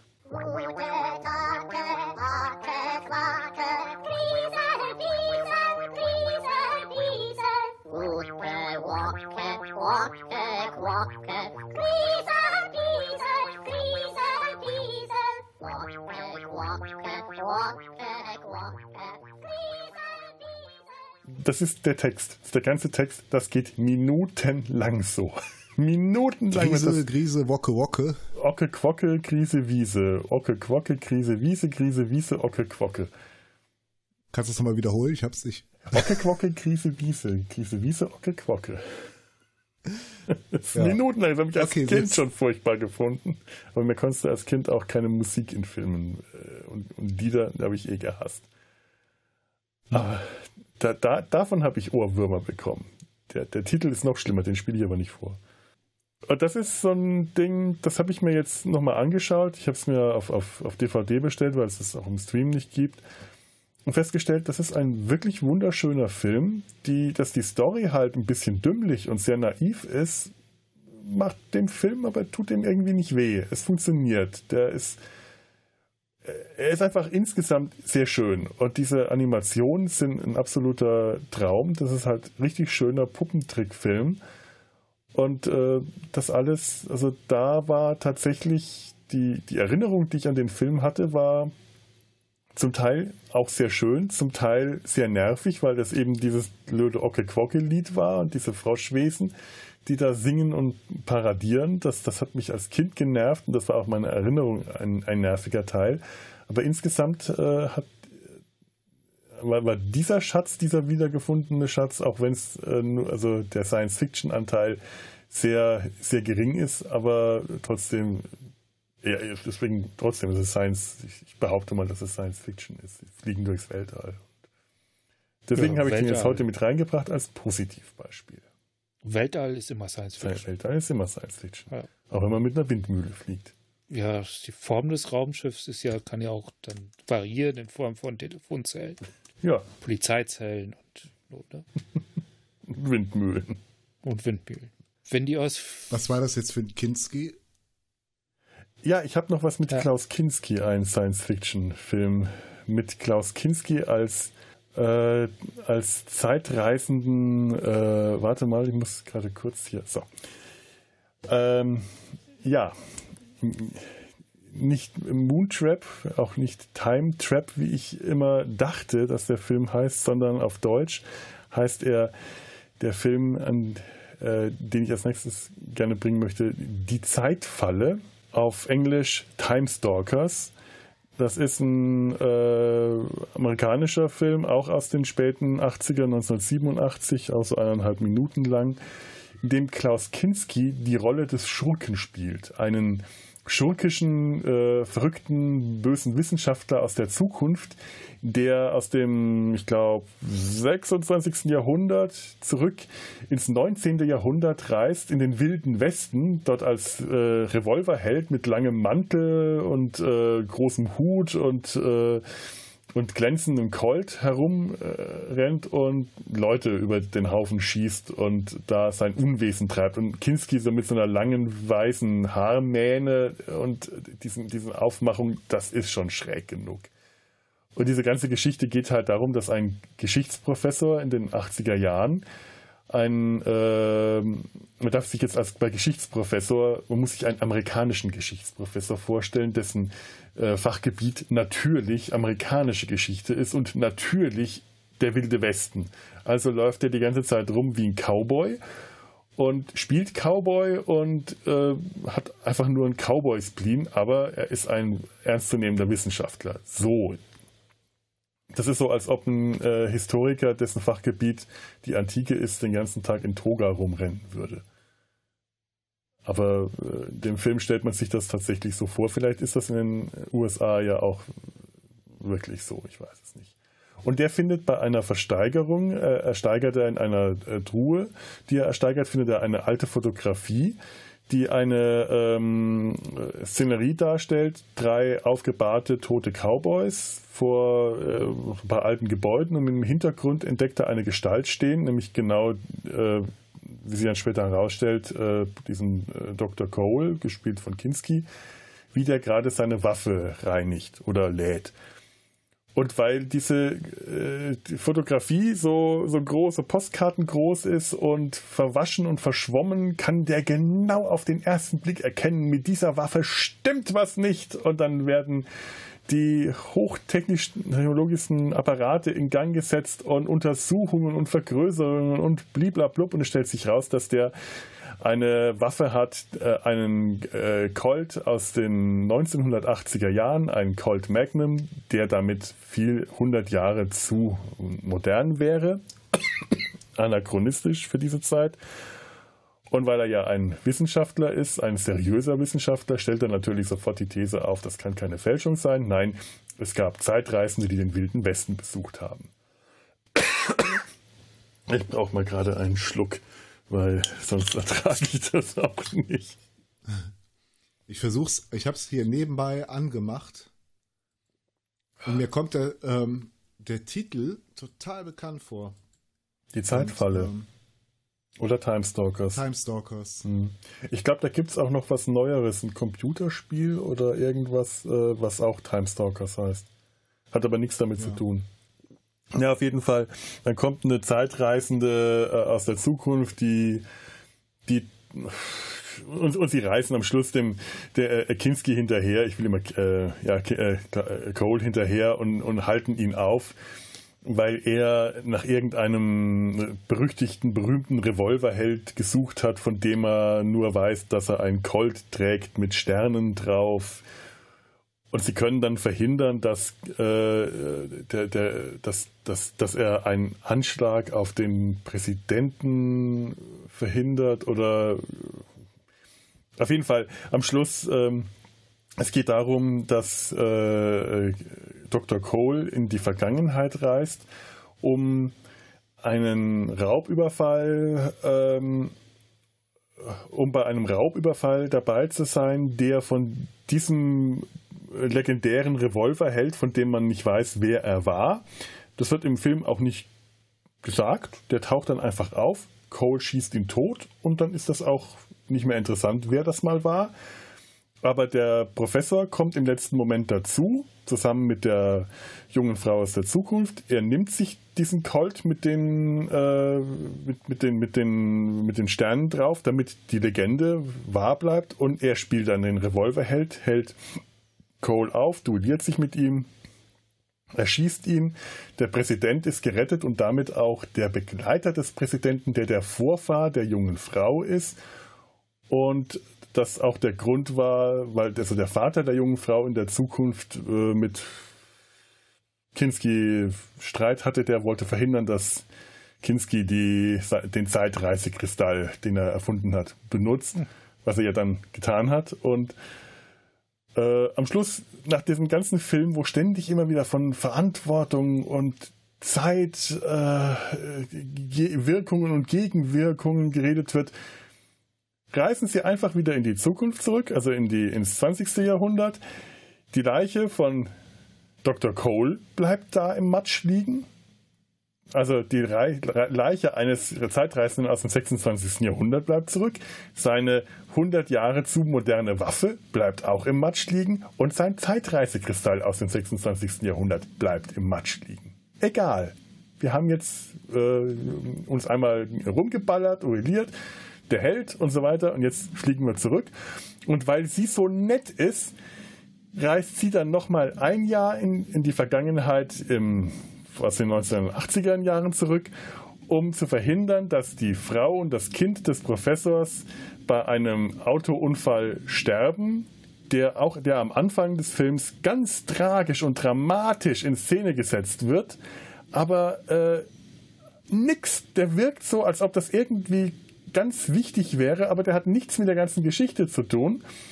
Der ist eigentlich nur dazu da, dass äh, der Professor den restlichen Film über an dem Verlust trauert. Nur merkt man das nicht. Der Schauspieler kriegt es nicht hin zu zeigen, wie man trauert, weil der die ganze Zeit eigentlich nur unglaublich vergnügt ist und gut drauf und Cowboy spielt. Und äh, wäre aber dieser Unfall nicht gewesen, wird, wird er dann erzählt, hätte der diese Fotografien nie bekommen, weil er äh, sich in seine Arbeit stürzt und deswegen die ganze Zeit Cowboy spielt und auf Ver, äh, Versteigerungen geht und Cowboy Artefakte äh, ersteigert, ähm, Antiquitäten ersteigert. Und das heißt, wenn sie diesen Unfall ungeschehen macht, tut sie ihm zwar was Gutes, aber damit macht sie diese ganze, äh, diese ganze Ereigniskette zunichte, dass, äh, dass er ihr helfen kann. Denn wenn er diese Fotografie nicht bekommt, dann wird er auch nicht auf Kinski, auf der Fotografie, auf die Waffe aufmerksam und dann schreibt er nicht seine blöde These über Zeitreisende und dann werden die in dem 26. Jahrhundert nicht seine These lesen und ihn als den Vater der Zeitreise äh, erkennen und damit äh, ist es zwar möglich, dass Kinski den Zeitreisekristall immer noch erfindet, weil vielleicht ist er ja auch ohne den auf die Idee gekommen, aber es ist nicht möglich, dass sie ihm hinterherreist und seine Hilfe kriegt. Das ist alles so unglaublich blöde, dieser Film. Zeitreise Kopfschmerzen. Es ist nicht mal Zeitreise Kopfschmerzen, es ist das, das eher Zeitreise Blähungen.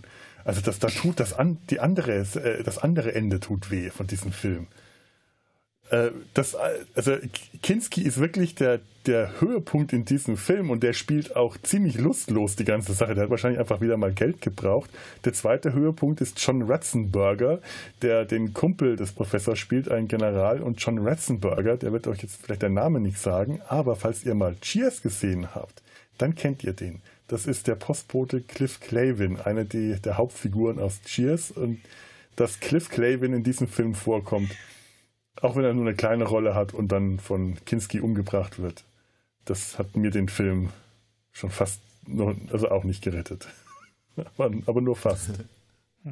Erträglicher gemacht. Auch nicht wirklich. Nicht mal das. und, das ist auch so ein Film, den ich auch vor äh, Jahren mal äh, aufgenommen hatte und damals aus irgendeinem Grund wirklich toll fand. Ich hatte den auf Video, ich habe ihn in den 90ern aufgenommen, gesehen also, es ist keine verschüttete Erinnerung, sondern das ist wirklich, ich kannte diesen ganzen Film. Und ich habe mich daran erinnert, wie toll dieser Film war. Und ich wusste noch, als wir den Podcast angefangen haben, den will ich auf die Liste nehmen. Den müssen wir besprechen. Der ist toll. Und dann habe ich den angeschaut und dachte mir, mein Gott, wieso ist der so scheiße? Ich dachte doch, der wäre toll. das kann doch nicht sein. Vielleicht war es mal. Nee, der war nie toll. Ich habe auch Was? mal gesehen, also zeitgenössische Kritiken haben diesen Film alle attestiert, dass er scheiße ist. Haben ja. sich deine Ansprüche geändert? Das, deine Ansprüche? Ja, vielleicht, aber ich, ich, kann mir auch das nur mit so einer Selbstgehirnwäsche erklären. Oh, es ist Science Fiction und es ist Klaus Kinski. Das muss toll Oder sein. Oder der Mandela-Effekt. Ja. Hm. Der sogenannte Mandela-Effekt. Was ist das? Vielleicht war der Film ja mal gut. Der Mandela-Effekt, damit beschreibt man äh, so einen Effekt, wo, also zum Beispiel, ähm, wenn man Leute fragt, äh, hat der Monopoly-Mann, hat der ein Monokel? Dann sagen so 90 Prozent, ja, klar hat der Monokel, aber das war nie so, zum Beispiel.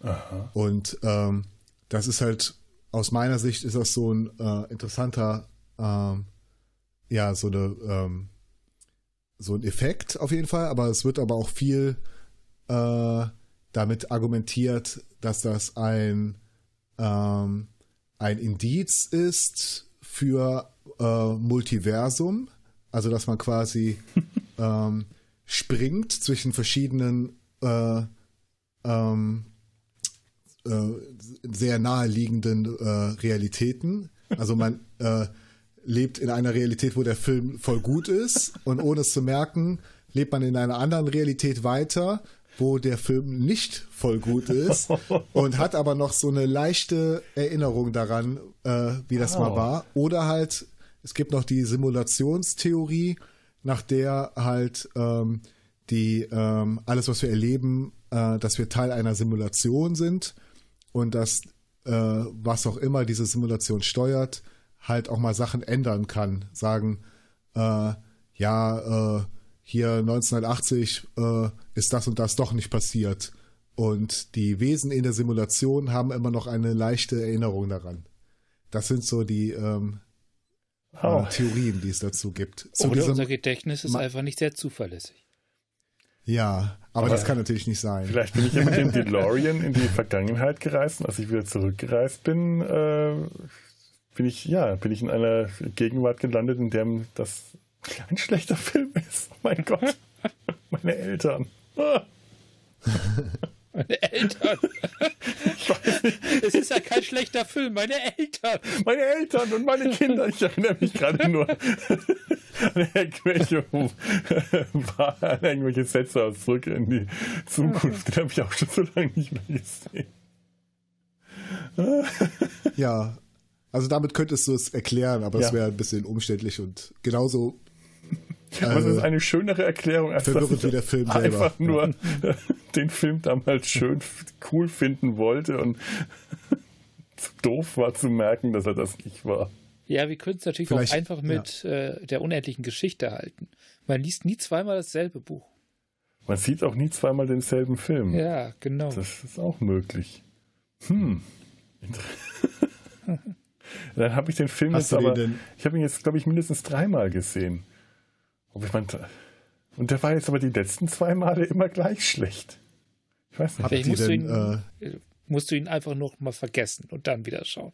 Das kann sein. Ja. Das ist gut möglich. Was ich nicht vergessen kann, ist äh, von Craig Safan war einfach der, der, der Vollständigkeit halber, weil schlechte Filmmusiken, eine Filmmusik, die mindestens genauso schlecht ist wie die von Moontrap, ist der Titel der Zeitfalle.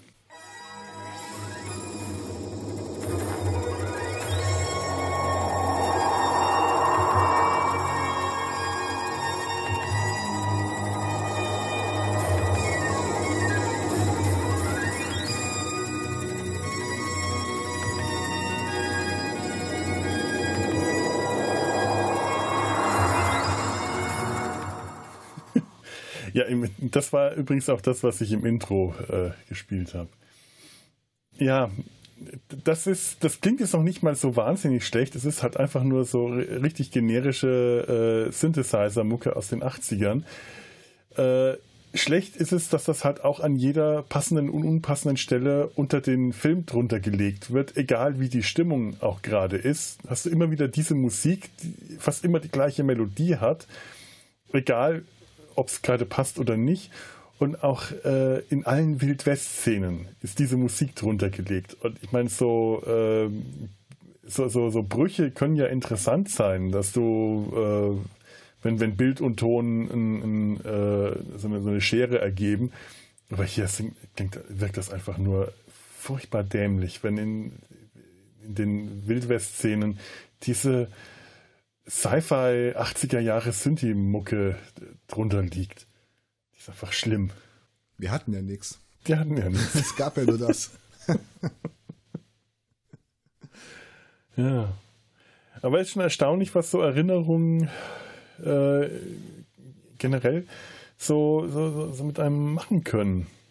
Ich, äh, warte mal, ich hatte mir irgendeinen, irgendeinen schlauen Gedanken, den ich jetzt äh, ausführen wollte. Also ich diese, das sollte jetzt eine Überleitung sein zu irgendwas. Mhm. Jetzt habe ich leider vergessen zu was.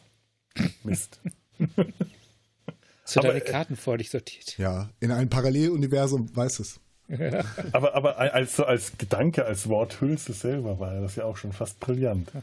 Wir können ja mal unsere Paralleluniversens-Ich zu einem Talk einladen.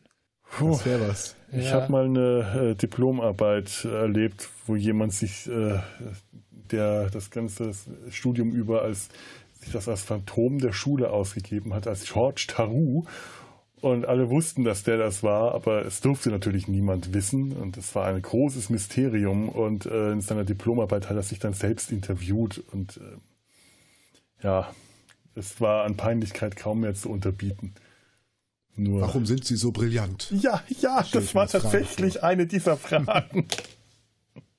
George Taru, warum sind Sie so brillant? das ist eine ausgezeichnete Frage. Das war die Antwort. Das war, du hast das gelesen nee, aber ich kann mich da rein irgendwie gut reinversetzen. Ja. es war tatsächlich so schlecht. Ach ja. Ja, im Großen und Ganzen habe ich mein, mein Pulver auch verschossen. Wie sieht das mit euch aus? Habt ihr noch so ein paar grundsätzliche Dinge, die ihr loswerden wollt? Oder ein paar Beispiele vielleicht noch? die euch so mich, Mich könnte mich ja jemand zu meiner Großartigkeit befragen jetzt, finde ich. Ture, ja. warum bist du so warum großartig? Bist du, ja.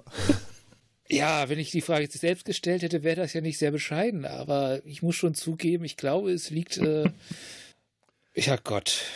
Ja, ja, Gott. Gott, ja, Gott ja, das ne? ist die, die Antwort. ja, Gott. Ja, weil die Großartigkeit könnte ich jetzt beweisen durch eine kreative Antwort. Aber das habe ich nicht nötig. Ich werde in Zukunft auf oh, solche Fragen immer nur mit ja, ja Gott antworten. nee, also da muss ich ja ganz ehrlich sagen und antworten mit Ja, ich. Ja, aber das wäre äh, jetzt so unbescheiden. Ja. Ja.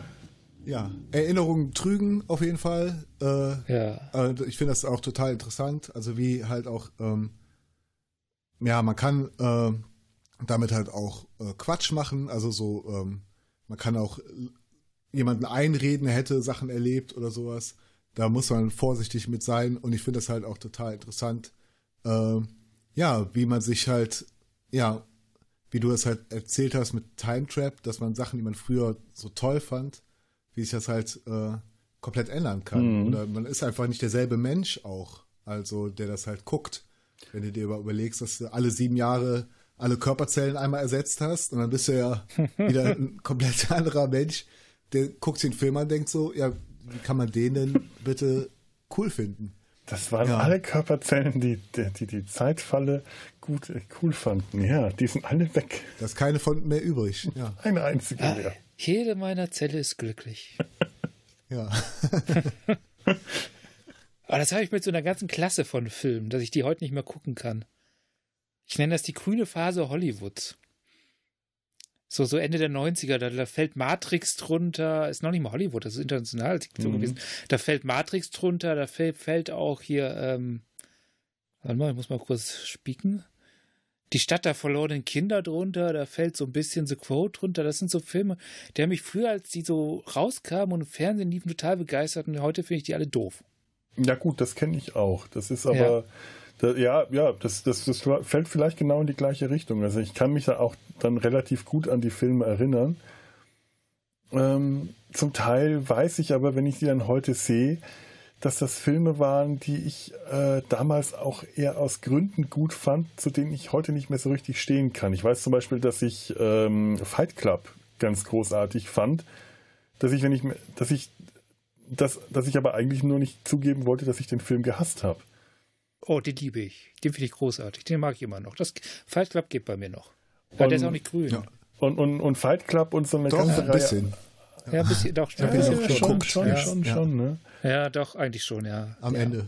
Ja. Und Fight Club und eine ganze Reihe anderer Filme waren einfach deshalb cool, weil ich sie mit Leuten gesehen habe, die sie cool fanden und vor denen ich nicht uncool dastehen wollte. Und das ist äh, tatsächlich zu der Zeit stärker, also Anfang, Ende der 90er, ja, Anfang der 2000er ist das gerade eine Phase bei mir gewesen, wo das stärker der Fall war als vorher, wo ich vielleicht, wo man sagen könnte, dass man als Teenager viel leichter zu beeinflussen war. Das war tatsächlich genau die Zeit. Und da fallen eine Menge Filme drunter, die ich heute, zu denen ich dann heute, wenn ich sie mir anschaue, sagen würde, nee, mag ich nicht. Und damals hätte ich mich das gar nicht getraut zu sagen. Ich habe mich das Manchmal einmal, einmal fertig gebracht, ja. äh, damals was gegen äh, ähm, The Blair Witch Project zu sagen. Oh. Da wäre ich beinahe aus der Gemeinschaft ausgeschnitten. Das ist so eine ganz furchtbare Situation. Worden. Wenn einen so Leute total begeistert ins Kino schleifen und sagen, voll der geile Film, und du willst eigentlich, du kommst dann raus und kannst eigentlich nur sagen, ja, äh, ich will dir das jetzt ja auch nicht kaputt machen, aber ich fand das scheiße. Bist du dann diplomatisch? Bist du dann, sagst du dann, sagst du dann, ja toll, weil das glaubt ja eh keiner. Begeisterung kann ich nicht vortäuschen. Das ist so, nee. ich hasse das. So eine Situation zu sein, wo Menschen begeistert sind und man kann da eigentlich nur sagen, ja, nee, war scheiße. Hm. Ja, es gibt ja noch was zwischen den Extremen. Dann sagt man so. Ja, aber, aber das, das, das, das, Extrem hatte ich auch schon mal. So 300 zum Beispiel, da wurde ich reingeschleift mit, mit äh, Ankündigung, Ankündigung der Film. Und, und ich, oh, ich wollte nur raus. Ich wollte ihn nicht zu Ende gucken. Hm. Ich fand den furchtbar. Den habe ich Ja, es hängt auch, glaube ich, viel mit de, damit zusammen, mit welchen Leuten man was halt guckt oder mhm. ja. sich halt. Also ich weiß auch, äh, in den Anfängen des Internets, also äh, aus meiner Sicht, da hatten wir vielleicht so, äh, da haben wir auch, ah nee, da war so bei LAN-Partys und sowas, ne? Da haben wir uns auch oh. immer so Filme ausgetauscht. Da gab's Als man kein, auch Röhrenmonitore kein, da rumschleppen musste. Ja, und ich habe ja. tollen Monitor gehabt, aber der war so schwer. Das ist, ja. äh, ich erinnere mich sehr gut an das Gewicht. Ähm, der, nein, ähm, ich, wir hatten halt auch nur eine geringe Auswahl von Filmen. Also da war jetzt nicht so, okay, ich schmeiß jetzt mal hier äh, Markenname 1, 2, 3. Äh, ich weiß ja nicht, was, äh, was gibt es alles halt. YouTube, Netflix. Sondern halt so, du hattest irgendwie äh, entweder ähm, bist du zur Videothek gegangen oder du hattest halt diese drei Filme, die du mal irgendwann ähm, kopiert hast. Und da war ein Film dabei, Zuländer, äh, sagt ein. Ja, ja. Ja. Der Film ja. ist ja an sich gar nicht mal so geil, aber wir haben den, äh, also ich mit meinen Brüdern, irgendwie so oft geguckt, dass er halt so zum Selbstläufer geworden ist. Mhm. Und wir haben uns einfach, ich glaube, außerhalb der Familie, außerhalb von mir und meinen Brüdern, hat den, fand den keiner witzig oder konnte keiner was damit anfangen. Das, das ist so Aber wir Film, haben uns köstlich du, amüsiert. Du, du, ja. Das ist so ein Film, da musst du mit einer bestimmten Stimmung reingehen, so einer ganz bestimmten Situation. Dann funktioniert der wunderbar. Also so, da musst mhm. du schon gut gelaunt reingehen mit ein bisschen, ja, ich kenne das auch genau mit demselben Film, dass man da so gruppenweise da saß und den gefeiert hat, aber eigentlich wusste, dass da gar nicht so gut ist. Aber in dem mhm. Moment macht das Spaß. Ja, mhm. aber man kann das ja. halt nicht skalieren oder sagen ja. jetzt so, jetzt gehen wir mal zu den Nachbarskindern und zeigen denen den Film, das geht in die Hose. Nee, die müssen da genau. Was? Man muss die ja. Leute vorher warm machen irgendwie dafür. Es gibt Filme, die ich mir, deren Be über die Begeisterung darüber, die kann ich nur noch mit meinen, heute nur mit meinen Geschwistern teilen. Und es gibt Filme, die ich nicht genau weiß, außer diesem einen Freund von damals gibt es niemanden, der versteht, warum ich den Film gut finde. Und äh, das hätte man damals schon niemandem klar machen können. Das ist einfach so, ja. Mhm. Das, das kenne ich auch sehr gut. Ja, ja. Also, es, also es hängt dann wirklich davon ab, wann hat man den gesehen, mit wem hat man den gesehen, welche Stimmung, welche Entwicklungsphase ja. vielleicht. Äh, ja. Ich, ich kenne es auch umgekehrt, dass man selber total begeistert mit jemandem in einen Film reingeht und dann am Ende selber gar nicht mehr erkennen kann, was, was man da gut fand. Ja, das mhm. kenne ich auch sehr gut. Ja. Das passiert mir, ich sag, vor allem seit wir den Podcast machen immer wieder. ja, ja, ich erinnere mich an so welche Situationen. ja, ja.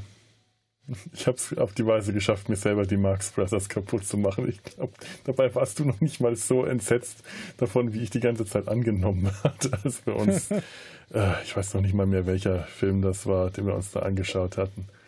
Aber das ist Rennbahn, oder? Auf, auf der, der, Rennbahn, Rennbahn. ja. Ja, glaube, haben wir doch das. auf der Rennbahn über die Rennbahn gesprochen. Nee, nee, das war dann, hey. dann war das ähm, einer, einer, in dem ein Footballspiel vorkam und das wollten wir dann für den, den wollten wir uns für den Sumpf mal anschauen, weil da ja, ja. auch im, bei Mesh in dem Film, im Kinofilm ein Footballspiel vorkam. Aber das ist ja. jetzt gerade wirklich ganz weit weg. Ja. Ähm, ich glaube, damit mache ich einfach mal den Deckel auf das Thema und äh, komme zu etwas, was wahrscheinlich auch einfach nur ein Produkt meiner schlechten Erinnerung ist. Denn ich bin mir zu, sagen wir, 45 Prozent sicher, dass ich das schon mal im Podcast ähm, vorgebracht habe, vielleicht in diesem, vielleicht im Sumpf, vielleicht aber auch nicht, eine Postkarte. Ich halte sie gerade nochmal ins Bild, aber ihr habt die vorhin auch schon gesehen. Yep.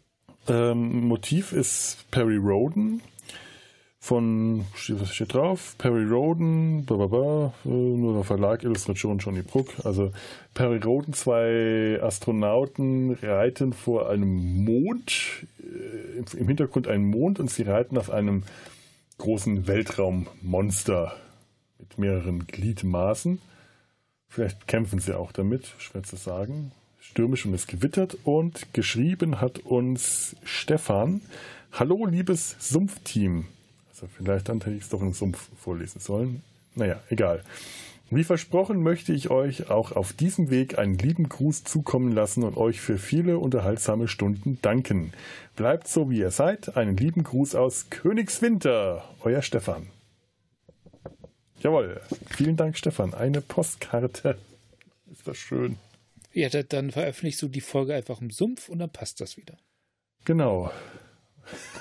Hm. ja. Oder auch nicht. Egal, es Oder passt nicht. immer, denn ja. äh, wir befinden uns in einem parallelen Universum, in dem das einfach jetzt passt. So. Genau. Bumm. ja, liebe Höris, äh, ihr dürft uns auch Postkarten schreiben. Wir freuen uns, egal ob Sumpf oder Data sein Hals. Die äh, Adresse findet ihr im Impressum in, in, in, beiden äh, Podcasts jeweils unter also hier unter www.data-sein-hals.de. Den, den Sumpf äh, solltet ihr euch natürlich übrigens auch anhören, wenn ihr das nicht getan habt bislang. Äh, es geht ja nicht nur um Mesh, also eigentlich nicht, also eigentlich kaum mehr, eigentlich äh, nur um andere Dinge. Und wenn ihr uns hierzu Feedback geben wollt, dann könnt ihr das auch auf nicht postalischem Weg machen, sondern auf elektronisch-postalischen äh, Kontakt at der, nein, Kontakt at data-sein-hals.de oder Kommentare auf unserer Homepage äh, data-sein-hals.de. Außerdem Twitter, Instagram und Facebook, das findet ihr alles. Wir freuen uns, wenn ihr uns irgendwas da lasst. Das, äh, ihr müsst auch nichts Zahlen wollte ich jetzt gerade sagen. Warum eigentlich? Äh, ja, warum müssen die nichts zahlen? Weil wir noch nie was damit verlangt haben. Okay. Und es wurde gerülpst. Erfolg. Houston, wir haben ein Problem. War das nicht schon der zweite Rülpser heute? Ja, aber der erste ist Ja, aber ich wollte auch mal Ach, so den Bogen irgendwie äh zum Anfang spannen. Zu irgendwas ja. spannen. Sehr genau. schön. Ja. Und damit haben wir keine, kein Zeitparadoxon geschaffen, sondern Diese Folge ist in sich stringent. Puh. Die Zukunft Kriegt man das denn selber mit, wenn man in einem Zeitparadoxon ist? Vielleicht haben wir ja doch eins geschaffen, um Ja, denn der, der Professor ja. kriegt das mit, also am Schluss seine Frau und sein Ja, kind aber rettet. der ist ja auch Professor. Ach so, ja. Sternflottenpersonal braucht manchmal ein bisschen zum Beispiel, um das zu merken. Die sind ja auch keine Professoren. Da hast du recht. Und wir sind Normalbürger. Also, wir können noch nicht mal mit dem Colt schießen. Ja. Echt jetzt. Oder einen Colt erkennen, der 100 Jahre zu, zu jung ist. Zu jung ist. Könnte ich ja, ne? Siehst du? Was, was ja. man alles können muss. Dann kann man auch ein Zeitparadoxon erkennen. In dem Sinne, liebe Zuhörer, äh, verabschieden wir uns und äh, ich bedanke mich bei euch beiden, Ture und Christoph. Vielen Dank. Gerne. Ich nicke ja. laut, lauthals. Ja, nicken, nicken, ja, ja, ja, ja. nick, nick, nick. So ist das. Für diese schöne, schöne Unterhaltung. Äh, gehabt euch wohl, lebt in Frieden, lebt. Äh, kann man eigentlich das Gegenteil von live long and prosper, äh, lebt, lebt äh, kurz und beschissen? Rock'n'Roll? Rock'n'Roll, weil ja. live short and shitty, das ist irgendwie nicht schön, aber Rock'n'Roll. Ja. Rock'n'Roll, liebe Freunde. Ja. ja. Rock'n'Roll. Tschüss. Ciao. So. Tschö.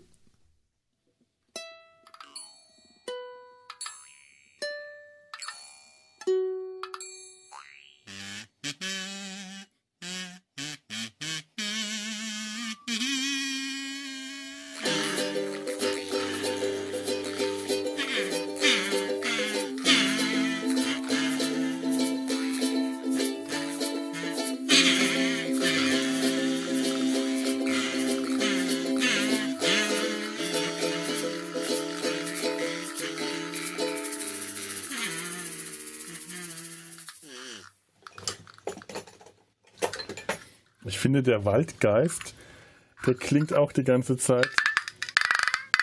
Ja, Alter.